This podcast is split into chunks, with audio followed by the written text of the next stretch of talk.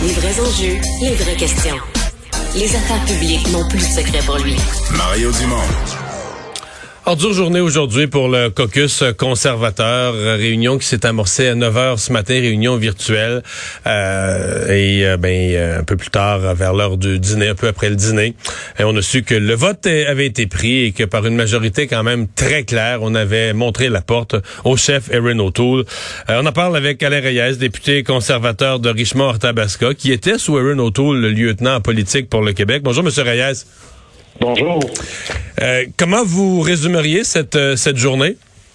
Euh, une journée naturellement difficile, dire le contraire. Je pense que personne qui me croirait. Donc, très émotive en même temps parce que ça reste que en, vous en savez quelque chose en arrière de la politique, a des êtres humains. Puis le travail de chef de l'opposition officielle, en plus dans cette pandémie, avec tous les défis qui y sont associés, le fait qu'on n'a pas l'occasion de se voir. bon, même le vote pour l'avenir de notre chef, s'est fait de façon virtuelle. C'était presque surréaliste quand on regarde ça de l'extérieur. Et bon, mais c'est la réalité. Les membres ont clairement indiqué, sans aucune ambiguïté, que les membres du caucus, les députés en place, qu'ils ne lui faisaient plus confiance. Ils voulaient qu'on regarde une autre option afin de se préparer pour la prochaine élection. Puis c'est à ça qu'il va falloir travailler dès maintenant. Là. Hmm. Euh, je comprends que vous ne pouvez pas nous révéler des, des secrets, mais pourquoi on en, on en, veut à Renault Est-ce que c'est pour sa, la performance en chambre ou en campagne, la dernière campagne? Ou est-ce que c'est carrément une question idéologique, là? Je pense que c'est un, peu un mélange de tout ça. C'est ça qui fait que c'est très difficile. Puis j'en suis très conscient pour les gens de l'extérieur euh, qui regardent ça puis qui sont pas nécessairement concentrés 24 heures sur 24 sur la politique fédérale, encore moins dans un parti en particulier. Mais c'est clair que la défaite de la dernière élection, l'insatisfaction que l'on sent partout au pays du gouvernement en place de Justin Trudeau, euh, les, les, conservateurs qui voulaient revenir au pouvoir, changer les choses, s'occuper des enjeux euh, qu'on considère comme une priorité, les finances publiques, la taxation, le coût de la vie, euh, les enjeux de justice, bon, étaient insatisfaits. Puis bon, naturellement, notre chef, pour gagner la course de la chefferie, a parlé à différents groupes à l'intérieur de notre, parti, qui est une grande coalition. Euh, les conservateurs, je le dis souvent, qui sont euh, du Québec, ne sont pas les mêmes types de conservateurs que vous avez en Colombie-Britannique, dans les Maritimes ou dans l'Ouest, Alberta, Saskatchewan, Manitoba. Donc, il a, il a courtisé une partie euh, de ces groupes-là, puis en même temps, ben, a tenté un recentrage pendant la campagne électorale qui n'a pas porté fruit. Donc, ça crée des insatisfactions, ça hmm. crée des frictions à l'intérieur. Et bon, sans rentrer dans les détails des discussions, parce que tout le monde a pu s'exprimer encore aujourd'hui pour donner son opinion avant le vote. Et on est, tout le monde en arrive à la conclusion, je pense de façon très claire, qu'il faut regarder une autre option, il faut travailler ensemble. Ça ne remet pas en question le dévouement, je pense, euh, d'Erin, mais les gens ne voyaient plus en lui la personne qui peut nous mener euh, à une victoire euh, lors de la prochaine élection. Puis pour eux, plus vite était mieux afin de trouver un nouveau chef.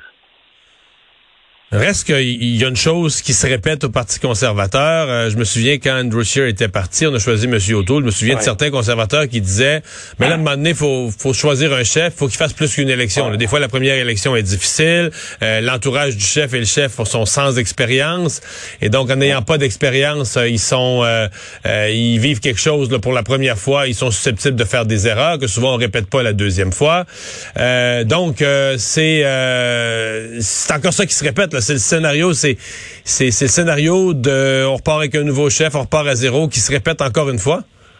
Oui, ben, c'est vrai. Ce que vous dites, je ne peux pas le contredire d'aucune façon. Puis moi, le premier, je faisais partie de ceux qui disaient qu'on devait construire sur euh, cette, euh, la défaite de la dernière élection, parce qu'il n'y avait pas juste des éléments qui étaient négatifs à la dernière élection. Ça fait quand même deux élections que c'est nous qui gagnons la majorité des votes au pays, mais notre mode de scrutin, la géographie, n'a pas pu euh, nous donner cette victoire-là. On vit aussi la situation de la pandémie que Maxime Bernier a profité avec tout le mouvement euh, anti-vax euh, qu'il y avait au pays, les passeports sanitaires et autres, où il est allé euh, récupérer cette insatisfaction d'une partie de la population. Le parti vax s'est écrasé.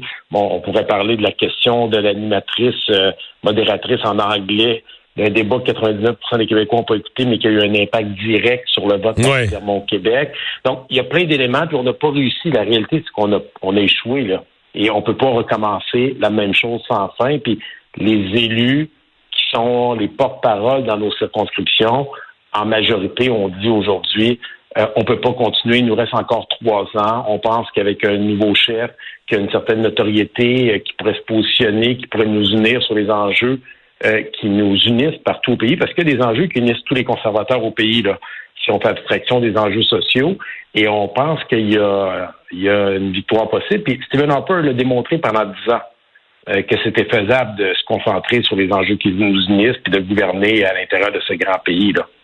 Mmh. Est-ce que vous craignez une radicalisation? Je veux dire, ça faisait quelques minutes, quelques minutes que c'était annoncé là, sur dans les nouvelles et sur les réseaux sociaux que M. O'Toole euh, avait perdu son vote de confiance. Il y avait déjà des groupes euh, euh, qui sont contre le droit à l'avortement dans l'Ouest canadien qui disaient bon ben là le prochain chef va falloir qu'il nous écoute, puis qui, qui ramenaient ce débat et qui disaient il va être au cœur du choix du prochain chef. on a vu dans les derniers jours Pierre Poliev, un de vos collègues députés, se radicaliser, devenir une espèce de complotiste, s'attaquer aux médias.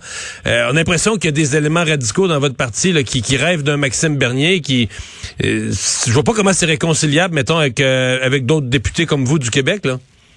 Ben, c'est clair que ces gens-là vont vouloir s'exprimer, mais euh, moi, j'y crois pas. Là, je pense qu'ils ont droit à leur opinion. Ils font partie, sont des Canadiens à part entière comme tout le monde, mais il faut pas que les opinions d'un groupe qui sont des membres du parti naturellement, mais qui sont des membres d'un parti. On est, on est le plus gros parti avec le plus gros membership au pays avec près de 300 000 membres, mais ça reste que quand on tombe en élection. Euh, comme député, comme candidat, on parle à tous les Canadiens de toutes les franges et on a l'obligation d'offrir une alternative au plus grand nombre. Donc, on n'a pas le choix. Là. Il faut qu'on ouvre notre temps. Euh, il faut qu'on soit accessible à plus de gens. Il faut qu'on ressente nos, euh, nos enjeux sur lesquels on travaille. Et j'y crois, là, moi, sincèrement, sinon je ne serais pas là en nom de mhm. vous parler si j'y croyais pas encore. Mais cela étant dit, c'est une direction comme ça qui est prise. Il y a des gens qui vont se poser des questions clairement parce que on est à la croisée des chemins. Là. Justin Trudeau, ça fait trois mandats qu'il est là. Il y a une insatisfaction qui est grandissante. On est encore le seul parti qui est dans toutes les provinces au pays, bien présent, de façon plus importante dans l'Ouest. On a fait des gains au Québec, là, même si ça n'a pas été en siège, en suffrage universel. On est le seul parti qui a amélioré notre score, même s'il y a moins de monde qui ont voté en valeur absolue. Les dix députés du Québec à l'exclusion de la Saskatchewan, si on fait la moyenne de nos résultats, on a fait même mieux que les députés de l'Alberta. Donc, il y a des gens qui sont quand même satisfaits du travail des conservateurs euh, sur le terrain, puis c'est à nous, et je le dis, là, c'est vraiment, c'est notre responsabilité d'attacher le bon discours, d'offrir la bonne alternative, et je continue à croire qu'il y a beaucoup plus de monde qu'on pense qui croit à une saine gestion des finances publiques, qui trouve que les mm. gouvernements dépensent trop, qu'on n'a pas une fonction publique qui est efficace en ce moment, pas que les gens travaillent pas fort, mais que les différents programmes sont peut-être superflus puis juste là pour acheter des votes, euh, qui veulent qu'on se concentre sur les enjeux de justice. Euh, puis naturellement, ben, le coût de la vie, l'inflation qui est là, euh, c'est catastrophique ce que les gens vivent au quotidien. Donc, je pense qu'il y a une voie qui peut être emmenée au pays. Donc là, vous entrez dans tout un processus. Là. Ce soir, euh, caucus pour choisir un chef euh, par euh, par intérim. Après ça, ben là, tout le processus de la mise en place d'un nouveau congrès ou leadership, choix d'un chef. On, on, repart la machine. On repart la machine, mais j'ai hâte de voir ce que le parti va décider. Mais je pense qu'une chose est sûre, ce qui risque de ressortir des discussions de nos représentants nationaux, c'est qu'on peut pas non plus perdre de temps. Il faut faire ça rapidement. Puis je crois en l'intelligence de toutes les personnes à l'intérieur du parti qu'on n'a pas le choix, de la prochaine et la bonne. Et c'est notre responsabilité d'articuler un discours qui est rigoureux, qui est, qui est, honnête, qui va toucher le plus grand nombre de personnes. On peut pas refaire les mêmes erreurs continuellement et euh, on n'aura pas d'autre chance. Et je pense qu'à l'approche de ce pouvoir, qui est bon après une première élection, souvent c'est souvent des chefs par intérim, même qui sont nommés parce qu'ils sont là par transition. Il y a, il y a un purgatoire à, faire. Bon, les libéraux l'ont vécu. Après, Jean Chrétien aussi, pendant plusieurs années, des changements de chef. Mais je pense que là, on n'a jamais été aussi près. Maintenant, à nous de faire notre travail comme il faut. Puis, euh, si on ne le fait pas, ben, les gens vont nous montrer le même résultat. Puis, je pense que personne, en tout cas, moi, j'ai pas le goût de retourner à l'opposition, je vous l'assure. J'ai fait mon temps à l'opposition, puis euh, je pense qu'il y a des changements à faire au pays, puis on doit les actualiser. Mais les gens qui regardent ça de l'extérieur aujourd'hui, puis je comprends, vous allez me dire, ça peut changer vite, là, il reste euh, trois ans avant les prochaines élections, mais les gens qui regardent ça de l'extérieur aujourd'hui se disent, euh, euh, Justin Trudeau est mort de rire, là. Oui, il est peut-être mort de rire, je vous dirais, là, à l'instant, mais en même temps, je dirais qu'il n'y a pas grand libéraux à la Chambre des communes qui riaient parce qu'ils ne savent pas qu'est-ce qu'il va y avoir après. Hein? Donc, c'est là toute l'importance des prochains jours, prochaines semaines, prochains mois, parce que si on fait bien notre travail, qu'on choisit le bon chef pour nous emmener vers une victoire, pas sûr qu'ils vont rire autant dans deux mois, trois mois, quatre mois. Donc, c'est clair que si on prend la lecture là, vous faites un petit sondage, ben c'est pas un moment qui est le fun pour personne. Je, dirais n'importe quoi si j'essaie de faire croire aux gens. Les gens me prendraient pas au sérieux puis riraient de moi. Mais je pense qu'on a un peu de temps devant nous. On n'a pas deux ans, on n'a pas trois ans, mais on a un peu de temps pour se rasseoir. Puis je veux regarder aujourd'hui à la Chambre des communes, tous les députés étaient là, on a encore une bonne période de questions. C'est des enjeux. Là. Les gens qui font l'analyse voient très bien que les enjeux qui sont là présentement sont des enjeux sur lesquels on peut se carrer là, comme euh, parti, parce que tout ce qui touche la saine gestion des finances publiques, l'économie, c'est reconnu que le Parti conservateur a réussi lorsqu'il est au pouvoir à gérer ça, à baisser les taxes, contrairement à ce que certains pensent que ça, tous les partis ça commence à faire ça commence à faire longtemps, s'en souvient moins là. Ça fait six ans qu'on qu'on a quitté. C'était, euh, on est resté les 10 à 9 ans, puis euh, je pense qu'il y a encore des gens qui rêvent autant de Brent Maroney. Il y a encore des gens qui étaient là dans ce temps-là qui avaient voté pour eux. Puis bon, je le dis, et certains vont me dire, je suis un éternel optimiste, mais je crois qu'il y a moyen de de peaufiner autour de ça puis de proposer quelque chose de crédible. Dernière question bien simple. Est-ce que vous pensez euh, que O'Toole, je sais qu'il a fait un message tantôt, j'ai pas pu, on l'a écouté un bout en nombre, mais moi j'ai pas tout écouté, mais est-ce que vous pensez qu'il va rester député conservateur là, pour les, les mois, les années à venir? Ben, je l'ai écouté rapidement parce que j'étais en deux entrevues, mais le bout que j'ai entendu euh, me semblait, il me semble bien avoir même entendu qu'il euh, le verbalisait là. Euh, qu'il était fier d'avoir servi tant en uniforme, parce que c'est quelqu'un qui a servi dans l'armée et dans le privé, qu'en veston-cravate à la Chambre des communes. Et euh, bon, mais c'est des moments qui sont pas faciles aussi pour sa femme, pour ses enfants. Donc, euh, je peux imaginer qu'il va pouvoir prendre un peu de recul pour digérer tout ça, puis revenir nous aider, parce que c'est quand même quelqu'un d'une grande qualité, un orateur exceptionnel, travaillant, et on va avoir besoin de lui ici à la Chambre des communes de notre côté. Alain Reyes, merci. C'est un plaisir. Bonne journée à tout le monde.